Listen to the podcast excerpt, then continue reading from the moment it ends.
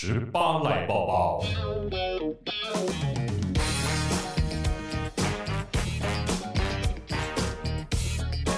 耶！恭喜恭喜，我们登上 Apple Podcast 的总榜了。刚刚那段好多喷麦哦。你是不是觉得其实麦克风越清楚，声音收得越真实？真的，你现在是不是大家听觉得声音跟以往有一点不一样？我的声音呢、啊？因为你的麦克风有换过，要不要讲一下炫耀一下？哦，真的是，我觉得我最近可能走好运。走什么好运？我前两三个礼拜呢，去参加一个 podcast 的聚会，是由李明大会他们所举办的。嗯，然后呢，这一场活动呢，现场参加的人有五十个。嗯，现场呢，就由干爹 Shure 提供了五支 MV 七，大概市价七九九零元的。麦克风 USB 跟 XLR 双轨。哦，所以，所以你就是得到的那个人嘛？对，你知道抽五个人，嗯，第一个就抽到我，欸，哎，超开心的，很 lucky 哎，对啊，我们让听众听一下这两支麦有什么不一样。现在大家听到我讲话，这个就是 Shure MV 七的声音，嗯，我们听一下，如果原本过去在这一集之前听到我的声音，我的声音是怎么样？Hello，大家好，我是戴尔大叔。我现在用的不是 MV 七不是 Shure 这一支，这是原本录音的声音哦，就没有那么敏锐。我们现在又回来这一支，对不对？有差，这个贤玲一听就有差，他那个耳朵立的跟什么一样。但是我这种人很痛苦诶，活得很痛苦，不要跟我一样，耳朵有时候不好才是比较好的。你不只是高敏感人，你的也是高敏感耳啊。对，对，这支 MV 七呢，是我们之后诶，应该是我个人算是独门宝刀了哈。很厉害耶，对啊，声音很漂亮，声音很漂亮，而且它厉害的就是它用 XLR，也就是一般的 Canon 线。干爹啊，你那一支不够用哎。哎呦，干爹，我们这边有一位专业广播 DJ，他也想要他的声音很亮。然后干爹说：“那你们以后就两个人用一支麦克风。”干爹说：“哎，你们可以自己上网去购买啊。”对啊，这一支其实它很厉害，它 USB 也可以用，所以你用电脑，其实很多 Podcast，如果你想要在家唱歌啊、录音啊，或是做 Podcast 的话，也可以考虑。MV 七这一支推荐给你。那当然了，刚刚讲我们最近走大运，对不对？我们人生走大运，我不不敢这样说哎、啊，走小运就是说、欸，我很容易满足哎、欸，我这样就说走大运了。就是如果这个就是大运，我们人生到底有多低潮？也没有啦，因为其实我们真的上礼拜，因为上礼拜上架那一集就是中信兄弟的小白嘛，虽然贤玲那一集不在，没办法。我在上班。对，可是呢，但我的球衣有跟着你一起上班。有 有有，对，大家看那个社群，我穿的球衣就是由贤玲贡献的，她她老公的，不是她本人。对，对她本人的，如果我穿得下，她应该就要检讨了。哎，干嘛这样？干嘛这样？宽松也是一种好看的美啊！被被你穿的很 fit，也是一种展现。是的，靠着那一集呢，哇，我真的百万象迷真的厉害。我后来传讯息给贤玲说：“贤玲，我们真的上总榜了，百万象迷太厉害了。”哎，但我很怂哎，其实我搞不清楚总榜它的计算方式，是，所以我无法感受到它上榜跟没上榜的那种喜悦。对，其实我们来讲解一下为什么 Apple Podcast 上榜这么重要啦。啊，如果你用 Apple Podcast 的话，它的总榜就前两百名，全台湾的 Podcast 节目目前大概有一万多档。OK，对，那当然 Apple 的演算法大家一直都不知道它到底怎么算名次，一样，谜样。所以呢，可能是收听数多，或者是可能订阅数多，或怎么样，不知道。可是呢，这个榜单其实对很多 Podcaster 来讲，一直都算是一个梦想的国度吧。我想，对我们自己至少有一点点这个鼓舞鼓舞的作用。OK，这我感受到了，但我因为可能我之前在看，因为自己有其他的 podcast，你知道这家伙 听天下就是那种十几名总榜上十几名，他无感，你知道吗？他现在是在呛我们。没有没有，因为其实我真的搞不太清楚说那个排行榜是怎么来的。那它有分很多的什么细项，比如说总榜啊，或者是其他细项分类榜，分类榜。所以，因为我有合作的，刚好可能都在那个总榜的前十名。是。那那个，我就共享那个荣耀久了之后，我想说啊，好像哦，是这样子啊。你看这种讲话多讨厌。没有，那表示我们本来应该就距离不远吧？对啊，没有，因为像贤玲刚刚讲的，他可能之前其他合作的这一些节目啊，嗯、说起来其实是我们所谓自带流量。就他可能在做 Podcast 之前，他就是一个有流量的媒体啦，所以他可以有一个固定的一些听众。可是像我们这种默默无名，对不对？除了靠后面耕田的那除了靠大 DJ 来助威之外，还能靠什么呢？哎，干嘛这样子啊？我刚刚吞口水，都很呛到哎。对啊，所以其实像我们这种种素人啊，能够进到这个总榜，就会觉得说，哇，至少好像有了一点点成绩，而且表示我们本来就没有在榜外太远。对，才有可能就是真的迈向那一步。对啊，冲一下就上去了。对，谢谢大家用力的推我们。对，我那天早上，隔天早上起来一看到进榜，你有落泪吗？没有落泪，但蛮激动的。然后就开始发给你啊，讯息给你啊，然后开始 po IG 啊，po FB 啊，跟大家讲这个好消息啊，这样。但是我 po 完之后，我就感觉说。哦，结束了啊！吓死我！哎、欸，我跟你讲，我很怕你说，哎，我 po 完了，然后我再回过头看，哎，就不见了。哦，没有啦，就是我。它可以维持多久？其实我自己老实讲，我看的时候我也知道说啊，这大概一天一日行情，因为我们进榜之后是总榜的一百六十六名，哦、等于冲进去。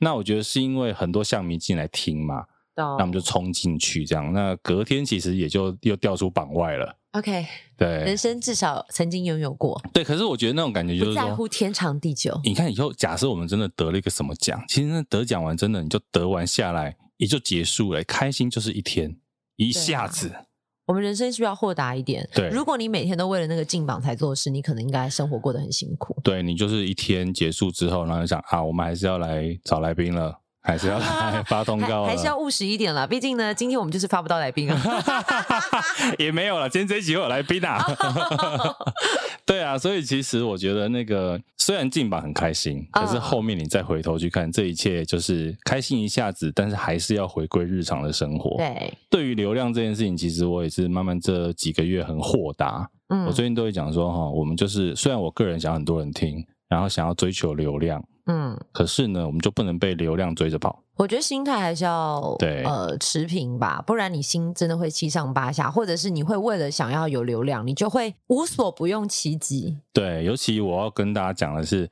如果啦，不知道我们的十八生们有没有想要做 podcast 的人，你真的不要以为做 podcast 会赚钱，不要傻了，别傻了你。我那一天才传了一个收费课程给贤玲看。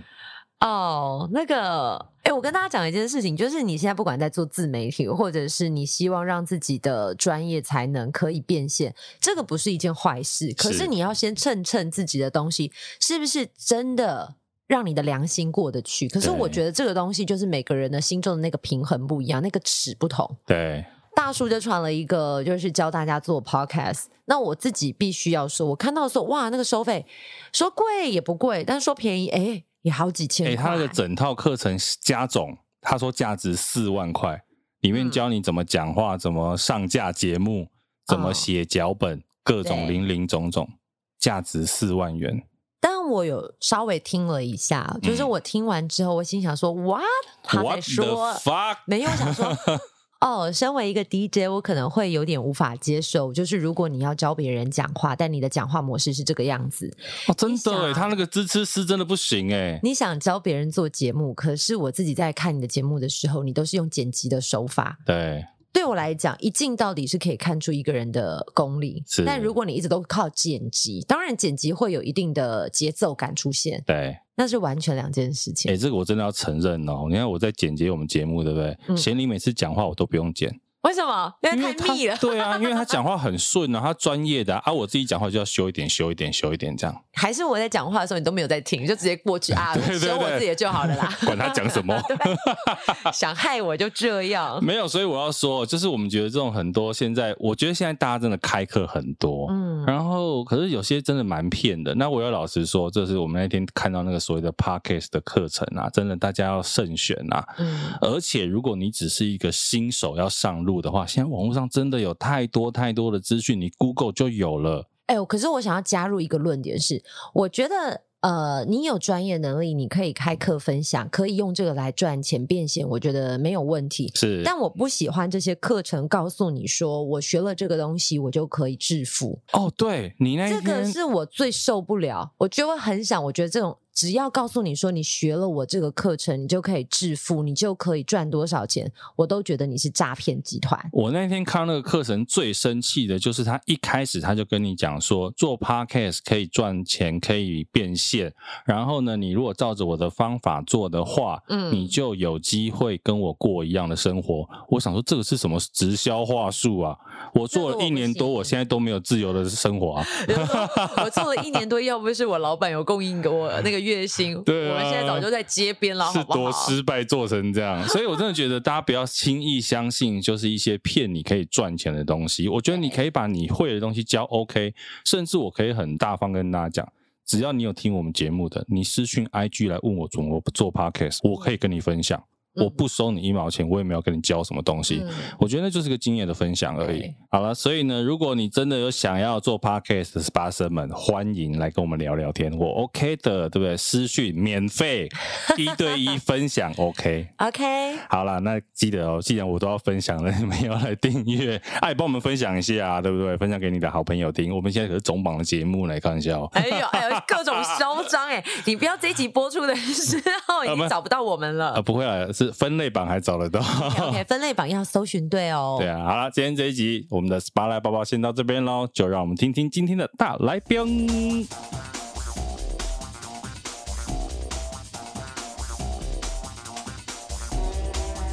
比如说像什么沉浸式的剧本体验的游戏，哇，那个一玩最多有些玩到五六个小时，我觉得真的太可怕了。我太久了，我真的光想我就觉得累。很老实的说，进去玩五六个小时吗？其实那种都会取决于你的人，人动脑动得快，它时间就会短。但只要什么地方卡住，它就可以玩很久。它好像没有时间限制。其实一般有啦，他们会控制，就是那个他有一个游戏，不然怎么翻桌？哎、欸，可是 我跟你讲哦，我上次听到那个他们那个沉浸式剧本体验的游戏啊，就有人从晚上七点玩到凌晨两点。目前最狂应该是八小时，你看八小时，他也是有遇过啊。真的是你自己弄的吗？呃，不是，别人弄的。那种是比较哈扣的啦，像我们一般这种休闲型的玩家，基本上我们就玩两三个小时就差不多了。对啊，你是不是觉得？光听我就觉得累，我是去上班，八小时是一个上班的时间呢，多不争气的一群人，真的，所以我很佩服这些玩家。到底这些游戏到底有什么好玩？你要问笨蛋啊？对，我也想问笨蛋，我是不是很像在骂人？请笨蛋告诉我们，这个游戏到底有什么好玩？为什么密室逃脱游戏这么多人喜欢？我们第一次发笨蛋来现场，大家是不是觉得我们在骂人？我们真的没有骂人，但是你为什么哪根筋不对，把自己的工作室名 字取成笨蛋？先解释一下好了，我们今天现场的这一位是笨蛋工作室的创办人之一的 Taco。耶！哎，Hello，主持人好，我是 Taco。嘿，我是笨蛋的 Taco。我是。笨蛋 Taco，哎、欸，其实我觉得笨蛋蛮好的啊。为什么会取做笨蛋？就是、一般谁？你说，哎、欸，你看哦，如果今天假设台积电取叫笨蛋，你觉得它的股票会这么贵吗？这个话我是没想过。上市公司叫笨蛋。哎、欸，但我脑筋想过打电话到你们公司，嘿，我要找笨蛋的 Taco，不是很好笑吗？哎、欸，请问是笨蛋吗？对呀、啊。然后接电话说，对，我是。哎、欸，不是只有你有这个困扰，真的，很多人打电话来，然后说，哎、欸，请问那个是呃是工作室吗？你们这直接讲不出来，直接。跳过我的名字 就不讲了。对啊，那你们到底为什么要取这么让人尴尬的名字呢？哎、欸，我觉得这是一个反差萌。我们是做那个解谜游戏的嘛，是对不对？然后就觉得说，哎，取这个名字其实也还蛮怎么说，记忆点很够啊，嗯，对不对？一开始就啊，就是那间笨蛋，对不对？你看大家都讲得出来，啊、就记住了。对，对但是其实其实这个由来有点有点长啦。像我们大学的时候，不是都会有一些那种什么什么帮啊，或是自己会取一个那个团体名称很中二，有没有？哦，那时候就有一个，好朋友，对，有一个就是有一个帮叫笨蛋帮，就是我们因为我们是大学同学，然后我们四个一起出来就是创业做这个密室逃脱这样子。我在想，大概也只有台大的同学取笨蛋，不会被人家当做真的是笨蛋吧？这 这个是不是听起来哇？所以你说华范不能娶笨蛋，对，他会真的很笨，怎么办啊？你是要我被学校赶出去是不是？哎呦喂啊！我以为你会干掉我。不会啊，OK 啦，就是我们书没有人家念的厉害，我们的厉害的地方是在别的。场合发挥，像是像是，比如说主持啊，你有意见吗？哦、好了，其实我觉得，因为密室逃脱老实讲这几年很夯，我自己去玩过，我印象中是三次，我玩过一次，玩过一次，嗯，其实我自己还蛮喜欢那个烧脑的过程，所以也是因为我自己还蛮喜欢，我就想说，哎、欸，我们来聊一聊密室逃脱的幕后会是怎么样呢？然后我就找到了 Taco。好，那 Taco，我们来讲一下这个密室逃脱的游戏是怎么样进来到台湾。而且现在大家好像稍微知道了一点了吧？不用再去解释了，应该吧？应该不用再说，哎，这个要怎么玩这样子？还 是要吧？先花三十分钟讲，应该说不用去解释密室逃脱是什么啦。对，但是你还是可能因为依照游戏的不同吧，玩法不同。先讲一下这个，就是为什么在台湾密室逃脱会开始流行好了，嗯，对吧？其实这样子，哎，像我们自己出来做的时候哈，我们是去玩了一个就是国外的游戏，它其实是日本的那个台湾人带日本的那个游戏进来，OK，名字就叫做密室逃脱，就就这么简单。这一场游戏就叫密室逃脱。对，然后因为我们就是以前嘛玩那个电脑游戏有没有？就是你就会在那边滑鼠点点点啊，然后你就就是找到什么线索。他在一个黑暗的房间醒来啊，对对对，然后醒来之后什么哪里有锁，哪里又有柜子，你要去找到那把钥匙那一种。哦，对，你有玩过吗？听到我如此沉默的，没有玩过，因为我以前会去下载，可是那个你知道下载那个很讨厌的就是广告好多哦，因为你没有付费版是不是？对对对，还敢说？还敢说？免费仔，只要看广告。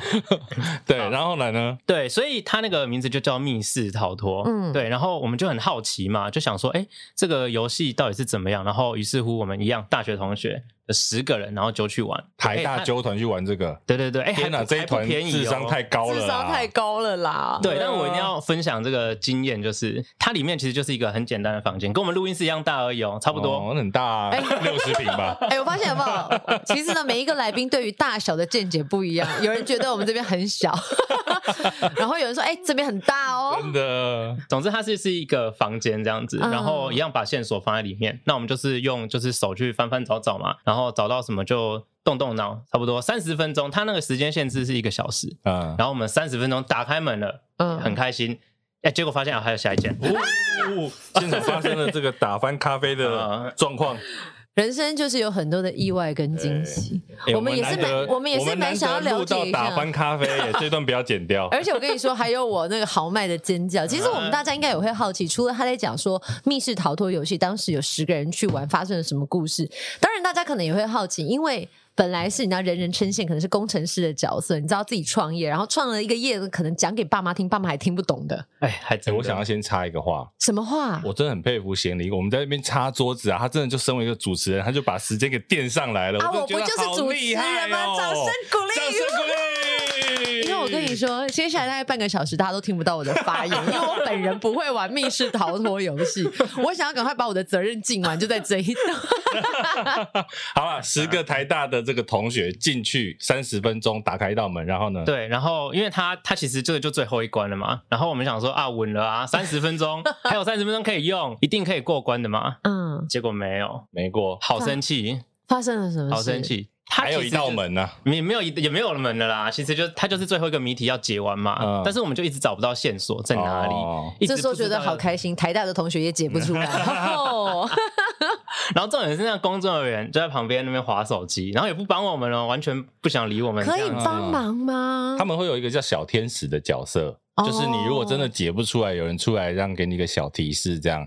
但可以这样吗？如果你希望他下次再来玩，你可以把答案告诉他吗？你要，或者因为他们会尽量让你还是可以有机会过关呐、啊。哎、欸，不然他设计的假设他设计的六个关卡，你在第一道卡了十分钟、半个小时的，你后面五个你也没有体验到，你也很无聊啊。OK OK，这个算是使用者导向，毕竟还是有那个服务业嘛。台湾是很重服务的，欸、你一个人花了五百块，然后只进去过一关，然后还没有过，你不会觉得说我下次不要再来了啦。对不对？好像会耶，而且会生气。啊、所以你至少让他说：“哎、欸，我帮你弄一点，弄一点，你可能过到五六关，对不对？你就算最后总的没有过，你会想说：哼，我下次要再来挑战啊！但是我刚刚觉得应该要找小天使一起来，他已经看过很多人在那边想半天想不出答案，然后那个表情小天小天使应该会讲很多那种很荒谬的闯关者。今天我们要来问问对 Taco 也可以，可以爆料，还是你现在先要帮你改声音？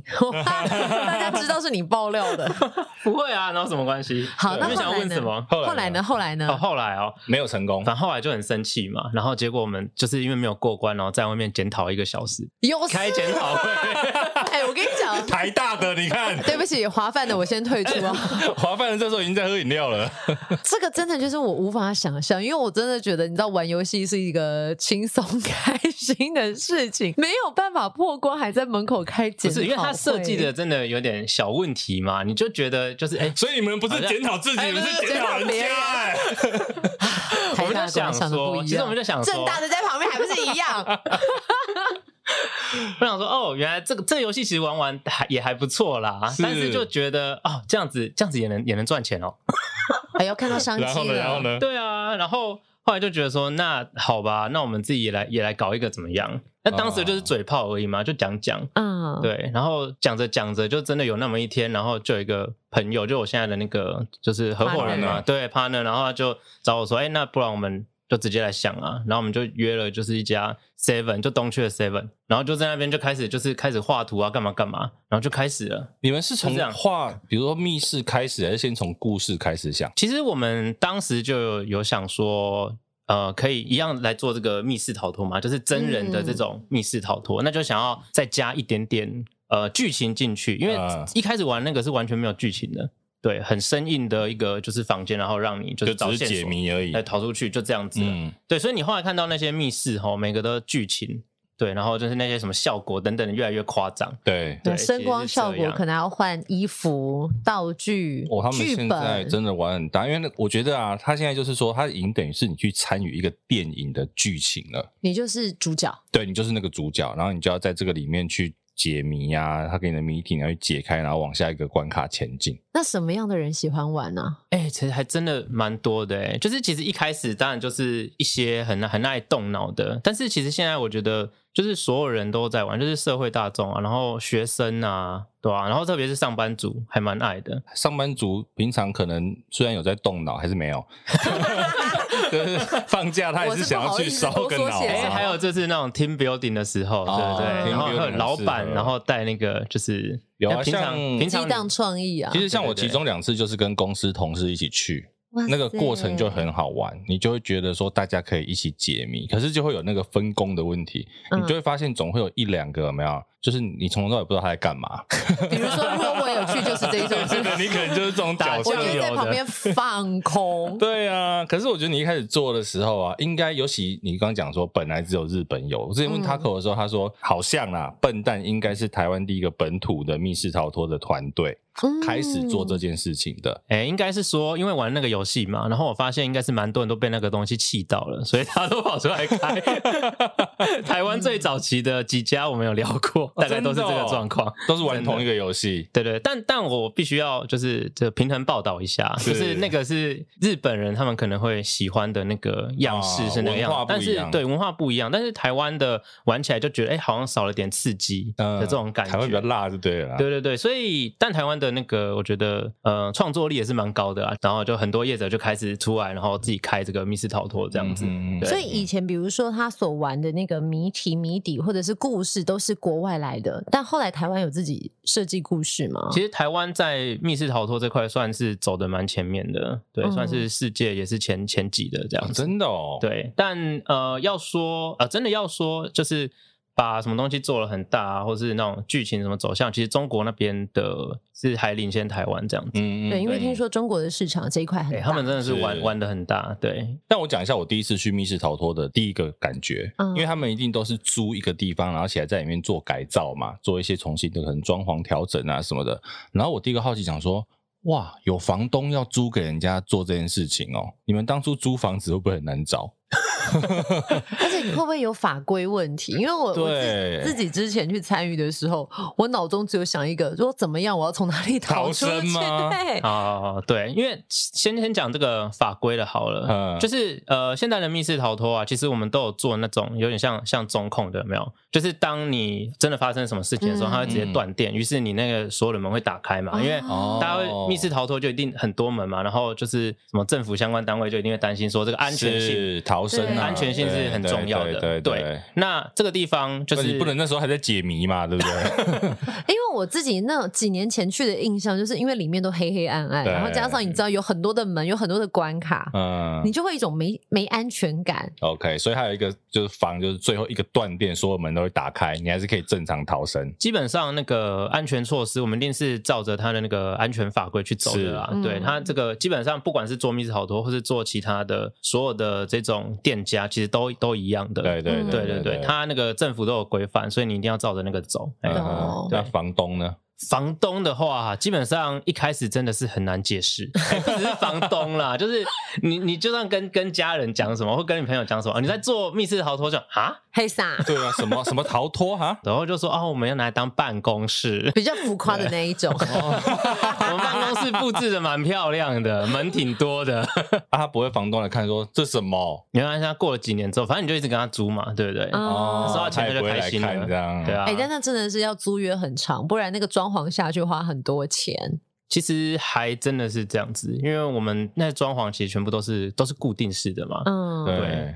因为所以不太能够拆卸，对，对，因为他这个不是说租来说，像我们一般一般什么三房一厅、三房两厅，哎，嗯，他们进去之后真的会隔成好多个小房间，所以你看像这种，我觉得你光是要做这个装潢啊，它等于是从头开始做，哎，哇塞，对啊，你们是怎么样开始先想到这一些东西啊？通常是先想谜还是先想故事？其实通常是这样子啦，我们会选定一个重点，嗯，那今天的重点呃，可能是剧情。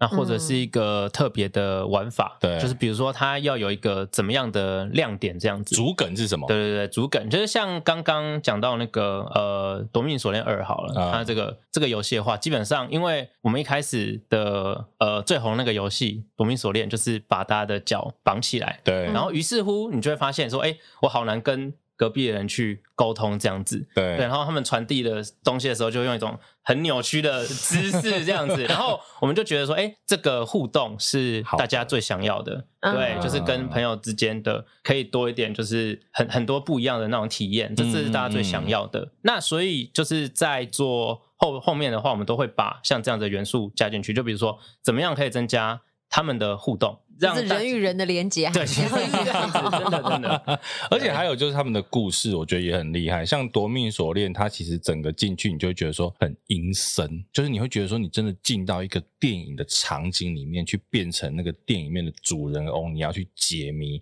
然后想说这部电影到底发生了什么事情。尤其像我们有一些很喜欢看那种反转剧情的。片的时候啊，嗯、你就很喜欢这样的设计，就说哦，原来刚刚那个设计是因为最后他的理由是什么什么什么什么，嗯，就觉得很好玩。哎、欸，这个是玩完之后觉得很好玩的。你有没有遇过什么样有趣的玩家，或者是呢，他真的解不出来，赖在现场不肯走？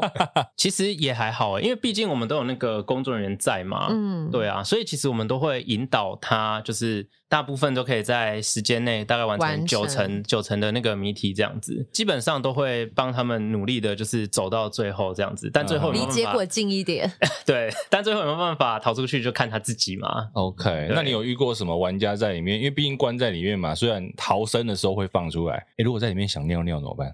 我遇到真的是，真的对啊，人有三急，怎么办？你们是不是都会先叫人家一定要上厕所？对。对不对？对，但有一次就有有有个小朋友，然后小朋友可以进去吗？三岁吧，不是因为他爸妈带他来嘛。OK，那这样子也也不能够把他放在外面啊，又没有人顾怎么办？对，那只好带进去啊。那怎么办？那想上厕所吗？不知道是被吓到 还是怎么样，就就真的在里面就对上厕所了。啊，好像来到上海迪士尼哦。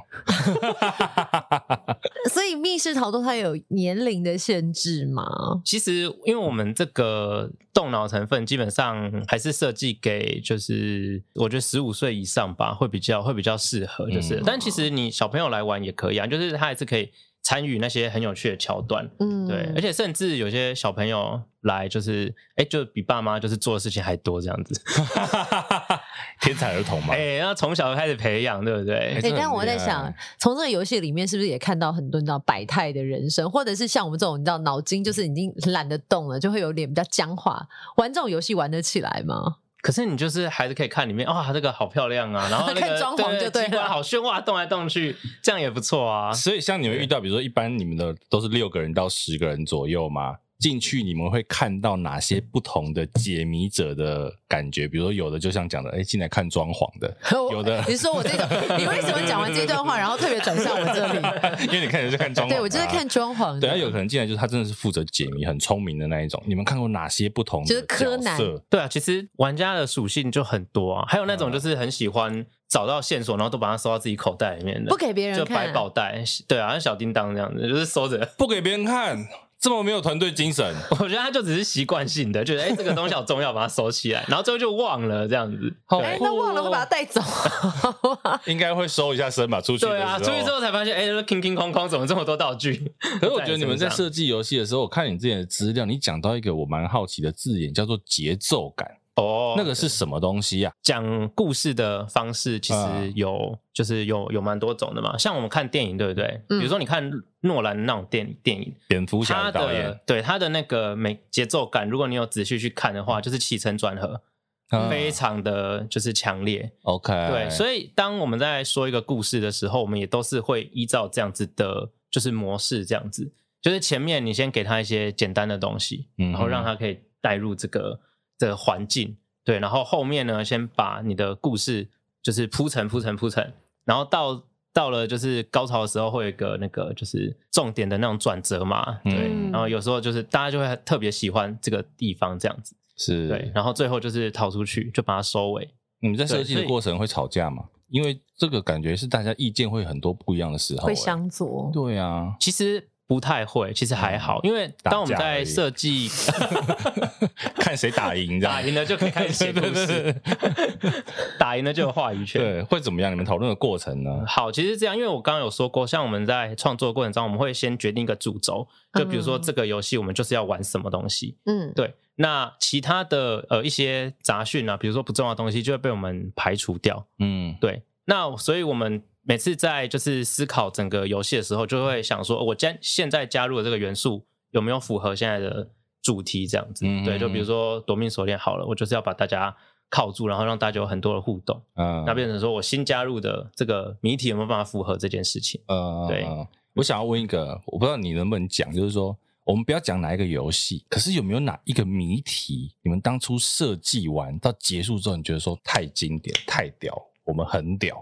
谜题倒是没有，谜题没有，但是我觉得，我觉得故事有啦。应该说它的玩法，哪一个？像我自己，呃，我自己最喜欢的两个游戏，一个是叫做《制裁者》，一个是叫做《浮世百院》，但他们都不是密室逃脱啦，因为沉浸式。对，它其实这两个游戏其实都比较像偏向那种，呃，像《浮世百院》，它是沉浸式的那种剧场。对对。那他讲的是那个在呃日治，然后大稻城时代的一个故事，这样子，当然是我们自己杜撰出来的一个故事。是，但因为我觉得他最后的故事是很深刻，而且最后我们让大家做了一个有选择的桥段。选择结局吗？选择结局，没错，它这个游戏有六十种结局。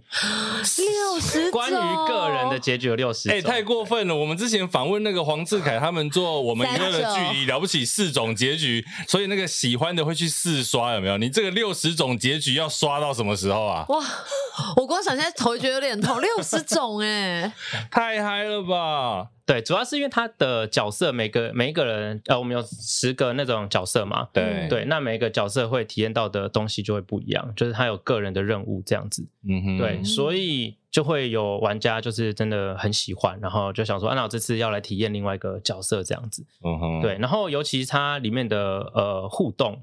就是蛮特别的，因为他在整个游戏当中会跟演员进行对戏，对，他自己就是对一个也是一个演员这样子，他可以讲他就是想讲的话。嗯、对，对，但我蛮好奇的，因为像他刚刚讲这个是属于沉浸式，刚刚讲这个服饰百院，嗯、他等于就是说他已经有一个场景，不止场景哦，里面还有各种呃像 NPG 啊，NPC、呃、NPC，就是说。扮演角色的演员，所以你可以去跟他对话。可是真的是不管我这个，因为我是玩家，我不可能照着你的脚本走嘛。所以这些人真的就会你讲什么，然后他还是可以很自然的回应你哦。这些 NPC 们。呃，演员是真的很强，对、嗯、他们的那个气场很足，会把玩家拉回来，引导。对，他们会用戏内的方式，就是他的临机应变真的是要非常的好，就跟那个像像舞台剧一样，有没有？因为这个是比舞台剧还要更近距离跟玩家接触的即兴演出。嗯、对，他们是真的有办法，就是因为他非常的融入了这个角色，他知道以现在这个角色的身份，我应该要讲什么。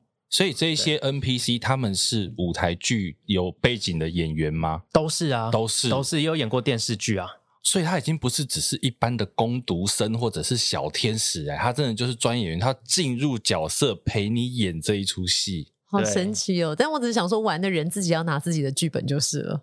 他会有一个简单的剧本。对，他有一个简单的剧本，对，但是他其实呃在里面也不太容易讲出一些出戏的那个话，因为我觉得在那个情境之下，大家都是非常融入这个剧情的，他就已经把自己当成这个剧本里的一份子了。所以你有没有发现，你们根本就是在做一部电影，只是里面有一个演员，他没有一个完整的剧本。那像在一些其他的 NPC 的角色，他们是要经过训练、试镜、audition 的吗？呃，其实我们配合的方式比较特别啦。我们当时就是找了那个导演，是。对，然后导演的话会有几个，比如说比较熟悉的那个演员这样子。因为像像我们配合的演员，我们在在做这个《浮世百院》之前，前两三年做了另外一个也是沉浸式的剧场，嗯，对，也叫叫做阁楼，对，所以从那时候我们就开始有在做类似这样子的事情，对，所以那演员的话都是当时有蛮多当当时的演员，然后后来也。来这个地方这样子，哎、欸，我觉得这种体验游戏很屌，因为我突然想到一件事，前几年还有人做一个体验，它不是游戏，嗯，它就是酒店体验。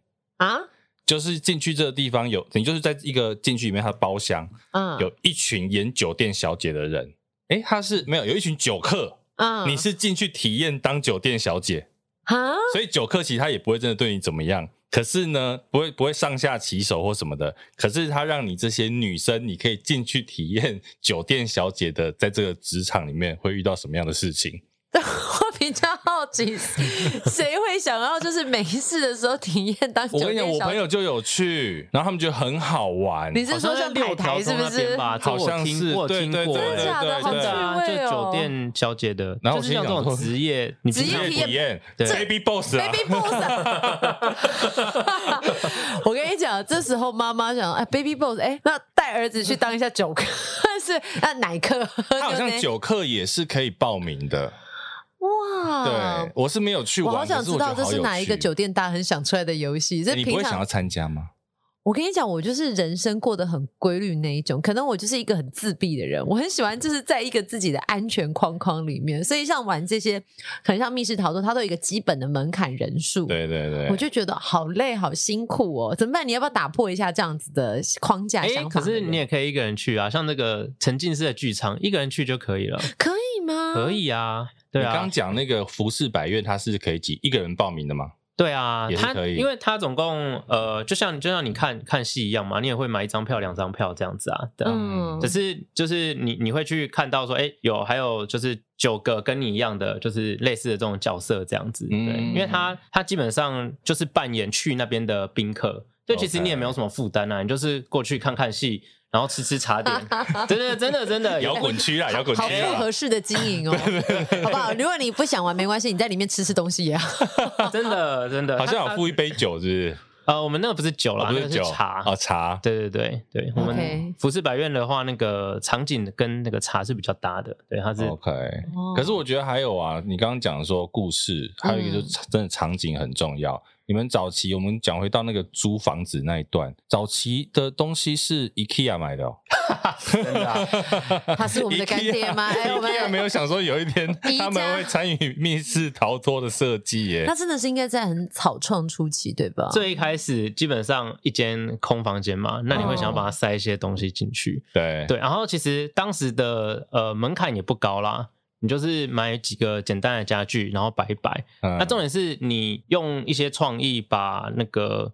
家具变成可以用的谜题这样子，对，然后其实当时玩家就就还蛮买单的，嗯，对，所以其实一开始出来在做的时候，这样就可以了，嗯，那现在但现在肯定是不行啊，现在 发现 大家胃口是不是刁了？没有，我觉得现在大家应该是太多的声光效果，然后加上装潢布置，整个都升级，你可能回不去了吧？哎、欸，我刚刚突然在脑脑袋冒出一个，你们真的可以跟 IKEA 合作、欸，哎，你们去 IKEA 里面做逃脱。他们一栋四层楼随便你玩多开心啊！还真的有找过吗？真的吗？真的假的？后来忘记忘记什么原因，后来没有谈成啊！真的有有一些规划啦，因为像对啊，像那个蛮多，比如说百货公司啊，也会找我们说，哎，要不要来做一些这样子的活动？就是在整栋百货公司里面。大学的时候会玩大地游戏嘛？你有玩过吧？你有玩过吗？没有，你连大地游戏也没有玩过。以前我们大学也设计过大地游戏。我就是从大学一路自闭 到现在怎么办？啊，下次带你去走一走，是不是该出门了？哎、欸，可是我，可是我刚刚其实闪过的一个就是说，像你们有这么多的活动，这么多的计划，但是在疫情期间怎么经营呢？哦、怎么办？人又不能群聚，那在密闭空间之下，当时的你们怎么走过的？真的是蛮蛮难过的。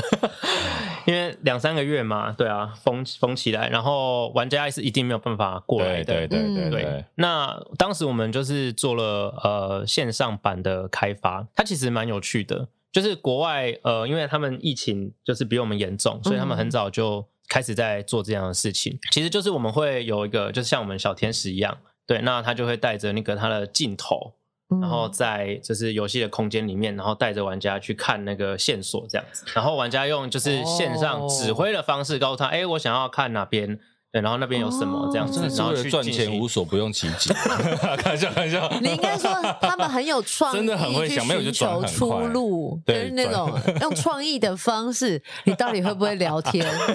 你不要让我们的客人待会就转头就走哦。对，因为他坐下我都骂笨蛋了。但是我觉得真的脑袋转很快，等于是我的主观视线来帮你玩这个游戏。但我觉得接下来这个应该也是未来可以期待的元宇宙，不就在讲这些吗？整个就是。视觉意象整个入口的体验，他是真人帮你弄。哎、欸，我们现在还有做一个，就是你们知道 Gay 的这个软体，我知道，就是那个办公室软体，对对对，线上办公室软体、嗯对。对，那我们现在就是用它来做一个呃，就是一样密室逃脱的活动这样子。我们弄了一个就是很大的那个 Gay 的那个地图，这样子是基本上他们玩家会也是分成。蛮多组的，比如说分成十组好了，嗯，然后他就可以在这个大地图当中探索。然后如果他都是探索到某一个房间的时候，他的那个画面呢，会跟我们就是一样现场的那个探员连上线的感觉，然后再用就是比如说虚实互动的方式，嗯，对，去指挥那个探员，然后把这个谜题解开，这样子，那个可以容纳那个六七十人。同时玩这样，你看这也完全就是破除了人数跟地域的讲解。对啊，可是如果真的他就是现场有六十几百个人要来玩，可以玩吗？哎、欸，基本上我们就会推荐他这个方案啦，就是推荐这个线上的方案。你看他多冷静，我们就会推荐他这个。不是啊，他如果要 team building，他就是要大家凝聚，我就是要现场实体几十个人一起玩一个游戏。我跟你讲，元宇宙就是会打破这个。真的、哦，可是元宇宙现在设备还没出来，而且太贵了。哎、欸，其实有啊，但是就是设备太贵了，而且要每个人都有才行。谁谁有钱买 VR 眼镜啊？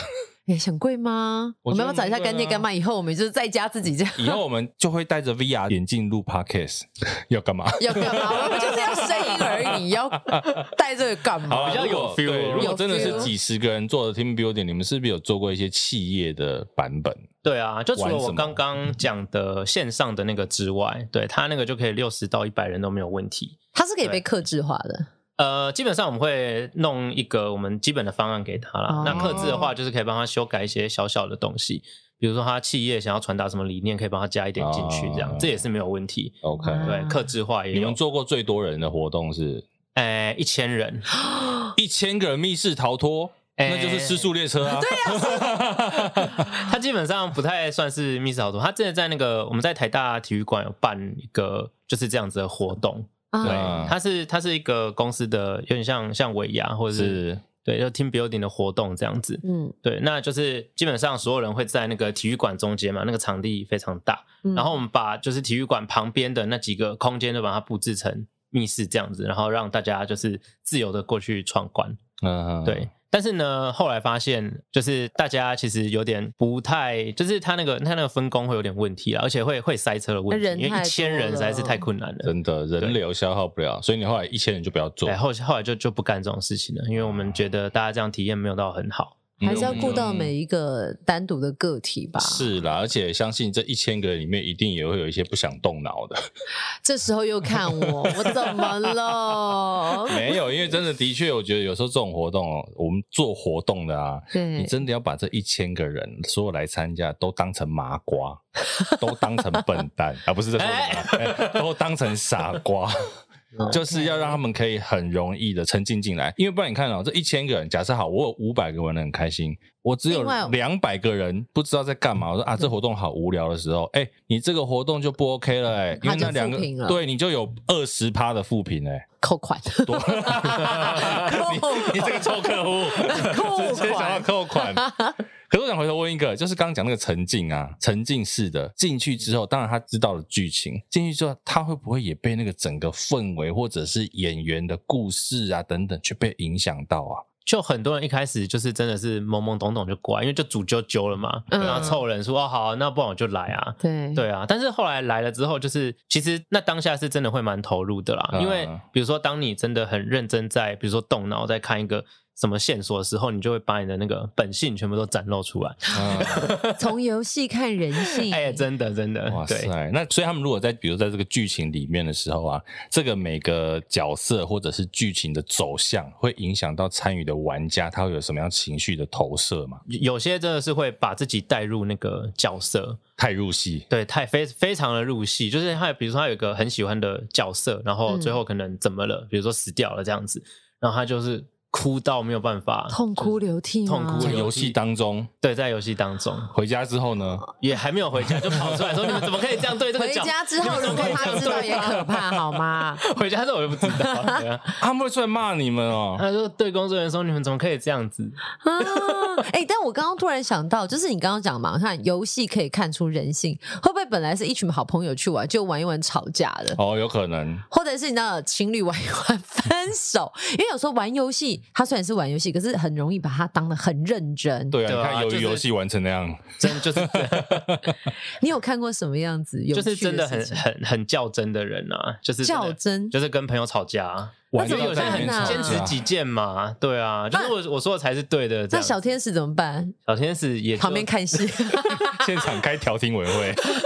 法官开始直播说：“ 哎，有一组很特别这样。”对啊，那怎么办？就看戏吗？还是也不会啦？就是因为我们都会引导他往正确的方向，是对吧？就会先排解一下他们的情绪，安抚一下，对，不要那么激动这样子。好，那有没有来玩的人，就是因为小天使就是来帮他们，就是带领他对的方向走，可他反而生气？你不要讲，让我自己想。对，你不要来 干扰我。也有，也有，不过这些人通常都蛮有自信的，就是他们还真的就解得开，嗯，就就放着他去吧。那你刚刚说那个两个吵架的啊，假设比如小天使给了正确的这个，那那个不正确的那一个会觉得被洗脸吧？所以这时候讲话就要很有技巧。那你们会怎么教学？我们来听听。怎么讲？怎么讲啊？有没有？有没有？你们会惯用的伎俩？没有，就是哎，其实你这个方向也蛮也蛮有趣的，对吧？但是我们是。这样子哦，我好像理解了些什么，就跟吃美食如果没有这么好吃，很特别的意思。我以为你要说 哈，就跟主持人一样啊。我我不想把自己就丢进那个黑洞里，我不想要对那个对号入座。哎，干啊！毕竟服务业嘛，不能就直接直接以客为尊，对吧？说他说哎，没有啊，你就错了。哎，你们选小天使有标准吗？标准？你现在是要他被那个劳动部还是什么？不是不是，那会被检举吧？有标准吗？或者是要不要训练呐？哦，这个可以，这个可以。对对对，你刚刚说哎，一定要女生，一定要男生，然后他们就被抓走了。对齁，好了，那这一票回答，我们还是可以回答，可以，我都可以讲。那就是我们在挑选的时候会请他们先讲一个故事，请他自己准备一个他很喜欢的故事。因为我觉得，比如说他们最后在说故事的时候，他必须要有那种生命力，才有办法去带给玩家就是好的体验这样子。啊、对，因为他不能就是说啊，你那边就这样啊。这边过去一点不会解吗？对，不会解吗？这边走过去就有了啊，不就藏在这里吗？我很好奇，这是不是你们两位平常自己在玩游戏的 OS？平常不敢对别人讲，现在两个猛讲。对，所以的确还是要训练，对不对？说故事的能力，对，嗯、对，就是表达能力要够好，嗯，对，才有办法把一个就是我们的故事就是说的动听。因为我们有做一个调查哦，就是真正会让你，比如说想要回国玩这个密室逃脱。的原因是什么？嗯，然后大部分人是选就是里面的工作人员小天使啊，不是因为游戏很好玩吗？这当然是必须的啦。但是大家因为因为大家来玩这个游戏，最重要的就是那个互动，不管是他跟朋友的互动，或是他跟小天使之间的互动，那当下都会让他有很好的体验。对，所以，所以你们会有问卷调查吗？比如说玩完之后，欸、然后对游戏印象深刻的调查，结果写的是小天使，小天使可以加薪吗？哎、欸，真的很多人这样写，真的。但我们后来就没有没有太做问卷调查了，因为实在游戏太多了。其实我觉得他们很厉害的是，他们现在在 IG 上面也在搞解谜，我觉得应该跟疫情有点关系吧，转为线上。对。应该说，IG 这个我们原本只是打打算把它做一个简单的宣传这样子。嗯，对，因为那其实是一个很很。很小的 idea 这样子，嗯，对，因为就是刚好想到说，哎，IG 它的那个版型有没有？它排出来就是刚好就是三格三格这样子排，对对对对对。对，然后哎，我们如果把它弄成一个，比如说九宫格，把它加起来，就可以弄成一个很大地图，感觉很漂亮。嗯，然后可以在里面就是做做解谜，那个其实就是真的是轻解谜，就是很简单的那一种。OK，对，像我这种初初端的那种新手就可以就可以先去玩玩看，先去试玩看看。对，而且也不收费啊。看一下，没有这个要收钱，我付钱。哦，不好意思。我们有两个不收费。我前一阵子有玩了一个他们的这个 IG 的解谜，叫做“吃人的夜市”，在他们网站上买得到，玩一次六十九块，你就给他六十九块之后呢，他就会给你那个账号啊，跟这给你权限，你就可以进去玩。然后在那个夜市里面呢，它就有各个摊位。其实我觉得它很厉害，是它运用了这个 IG 的各种特性，比如你点图片会有跳出另外一个账号，你 at 另外呃 tag 另外账号，你可以跳出另外账号，你就可以得到更进一步的讯息线索，然后最后。你就把这一些讯息线索拼凑起来，它可能会结合不同的 ID 账号、IG 账号去做这个实景的游戏，其实很有趣。而且你看它的美术已经做得很好看了，嗯、对。然后像你看它这个吃人的夜市这个图，也是看起来是怪可怕的啊。对啊，它这个蛮妙的啦。对，就是因为我们就是利用 IG 它本身的特性，就是你 Hashtag 你可以连过去那个地方，嗯，那于是乎你就像在逛夜市一样，就进入了这个摊位，对，然后就拿到一杯饮料的这种感觉，嗯，对，然后饮料喝完，可能就会看到什么东西，看那个线索，对，就会有线索给你。突然之间好吸引人哦，是不是？是不是突然想玩了？对，哎，我觉得有时候就是。这好像服务这种像我这样懒得出门的人，对不对？我马上帮你凹一下，你拿六十九块给他，马上帮你开通账号。我想说，哎，不用不用，大家之后直接帮我开通。不是，我是他要让他讲嘛，对不对？六十九块我讲，他说不用不用不用，马上帮你开通。殊不知他没有讲，对，怎么这样呢？这个我们私下，这不好意思，OK OK OK OK，开玩笑的啦。对啊，其实我觉得你看他们这个设计很好玩，而且他们之前也帮大明星做游戏哦。跟大明星来合作，杨丞琳是不是？跟杨丞琳合作，这是什么样子的机缘？呃，我们一开始在做那个 IG 解谜的时候做完，然后就是蛮有趣的嘛，所以有一些就是像那种公关公司，那或者是。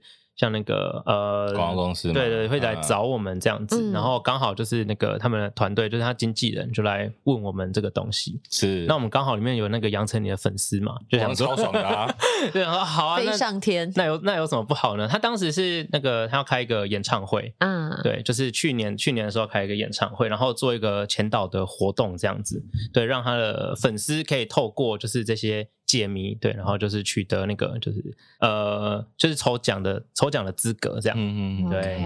嗯哼，你们自己以前除了玩这一种密室逃脱的游戏之外，你们还有特别喜欢做哪一些游戏类的东西吗？以你们这几个，就我们。以前都在做一些怪怪的事情啊，像什么？就是做活动啊，什么什么真人打地鼠之类的。就是 你的真人打地鼠是像综艺节目，然后但是变成人大型放大版这样子，自己跑出来让人家打吗？对啊。哦，非常愚蠢，很累。你们以前就是办活动，对不对？对，因为我们以前就很喜欢搞这些活动类型的的东西，然后也去参加什么空气吉他，就是乱七八糟的事情都。空气吉他，空气吉他大赛，就是你就是没有吉他嘛，然后你就是看演技，就对了，自己在在弹吉他这样子。怎么这么尬？但是好可爱。你们是主办单位还是参赛者？我们是去去参赛的。啊，有得名吗？哎，好像有。好酷。而且我觉得这个就是老实讲啊，为什么可以后面有这么多大创意，也是因为你可能有很多小地方会玩一些奇怪的东西。就像有时候我们会开动脑会议，会乱讲话，嗯、你乱讲一些 idea，会突然发现说，哎、欸，这个可以拿来用、欸，哎，对，这个可以拿来玩，所以他反而觉得更不受限。我觉得这跟他们过去有关系，哎，和另外一个关系，你看台大，刚刚没有讲，他们都是四个机械系男生，对不对？嗯，做各种机关跟机械系有关系吗？哦，那个其实。当时在念书的时候，根本就没学这些，真的是后来才学的、欸。你刚刚是不是想说，哎、欸，你刚刚说的那段啊，都是一个误解？真的、欸，就说机械系也不一定一定要做些什么事情嘛，对不对？嗯，因为我想到的是，他们除了他们的解谜，不是只是说，哎、欸，我今天给你两张纸，几张纸，你在这个纸上找什么谜题？他们现在我玩过的啦，就是有一些甚至是，比如说靠着影子啦，靠着光啊的一些反射啊、嗯、等等，去呈现出。这一个小关卡的答案，很厉害，很厉害耶！有机会要去试试看。好，有机会我要去挑战一下。真的，我下次揪你。好，上。等我，我先把我脑袋那个调整一下，不然我不然我真的会去笨蛋变笨蛋。我们再去顺便问他要给多少优惠。小本经营很辛苦，你不要这样。在疫情之下，好不容易走过了。开玩笑，但是我真的打算想说之后我再来去一次。OK，我觉得会很有趣，因为很久没有去。之前也是因为本来想去，然后也是因为疫情的关系，又一阵子没去啊。今天既然都找他来聊了，对不对？有 VIP 卡。这个一样，我们私下好不好？真是，真是不要脸，默默的还是吐出了这一句。好了，其实我觉得这个密室逃脱、沉浸式等等这些东西，其实在这几年啊，很多人真的蛮喜欢的啊。虽然像咸宁，可能他真的。去过就觉得，我就想当个麻瓜。我觉得其实也没关系，你真的去看装潢 OK 的，看装潢，然后看说哦，这个很漂亮，这个美术很漂亮，也是一种欣赏啊。其实我我去的时候，我觉得除了就是故事剧本当然是很重要一个，但是我觉得它回归到最原始，就是人跟人有互动，然后是朋友之间在那边，就是你知道。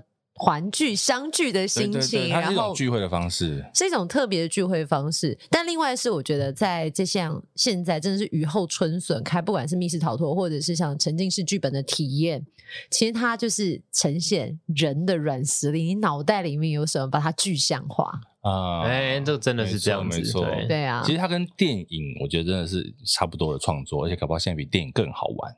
OK，而且花几百块你就变大明星，你就是主角。对啊，你大概看两部电影的钱可以玩一次，我觉得是真的还不错。OK，那、嗯、得到的体验跟电影是很不一样，因为你电影比较被动嘛，其实就是坐着在那边看那个就是荧幕这样子，对啊。但是这个是你自己真的是跑来跑去、爬来爬去，还要爬来爬去。现在很多这种哦，就是体力活的。对，就是其实你得到的那种体验是很多的。好吧，想要健身，想要动脑的保养。不是，我脑袋里面闪过另外一个更久以前的密室逃脱的方式，那个东西叫做鬼屋。鬼屋也很算吗？其实游乐场的鬼屋，它某种程度它只是不用解谜啊，可是你要从这个迷宫里面走出来，然后也会不断的有演员出来吓你，它也是一种沉浸式体验啊。哎，其实也算是，但是因为鬼屋它就。很短嘛，十分钟、十五分钟你就走出来了，是不是下六十分钟会受不了啊？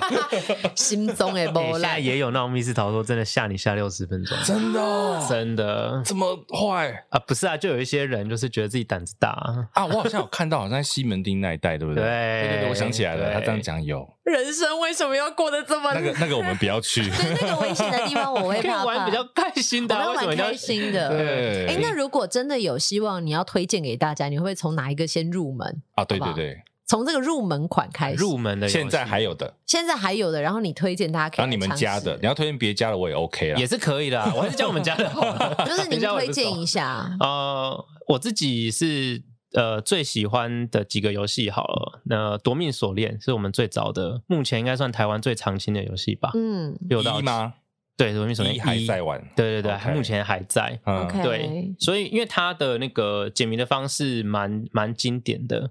对，就是当时其实并没有人想到说，哦，原来可以用这样子，就是动脑的方式。嗯，对，所以它的这个整个游戏一直被就是就流流传到现在这样子。对，经典作品。对，那这个是对难度不高，所以我会推荐大家去玩入门款，入门的。对，然后再要有挑战性一点的话，我会推荐《谍战一九四一》。谍战谍战，它是一九四一，这个年代是世界大战的故事。对，没错。听起来就有点累，我好不中用啊。已经累了。好，那在最后，我当然还是会推荐《浮世百院》。OK，这个游戏对，而且它其实《浮世百院》很妙的是，它有两条路线哦，一个是。刚刚我们讲过的十个就是来参加的宾客，对对对，嗯、吃吃茶点、看看戏这种的。嗯、然后另外一个，你们又在看我，真讨厌。另外推荐给你嘛？OK，吃吃茶点我可以看看戏。对，另外一个就是家丁的路线，是扮演在里面的像工作人员一样的，会有一个就是家丁长。带着你们在里面进行穿梭，然后探索这家这栋房子、这栋楼跟你们之间的是什么关系？啊，他们是交错的吗？对，他们过程中会互相互相交错，有一点点的影响。哇，OK，对，好酷，好，可以赶快呼朋引伴，这感觉里面就会发生那个柯南的某某杀人事件。噔噔噔噔噔噔，完了，我们发现你不能唱，这很难唱，好不好？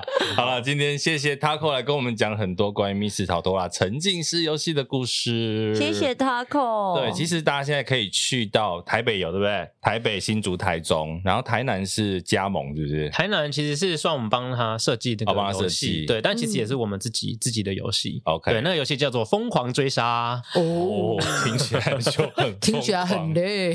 好了，会被疯狂追杀。对，再次谢谢 Taco 笨蛋工作室，谢谢。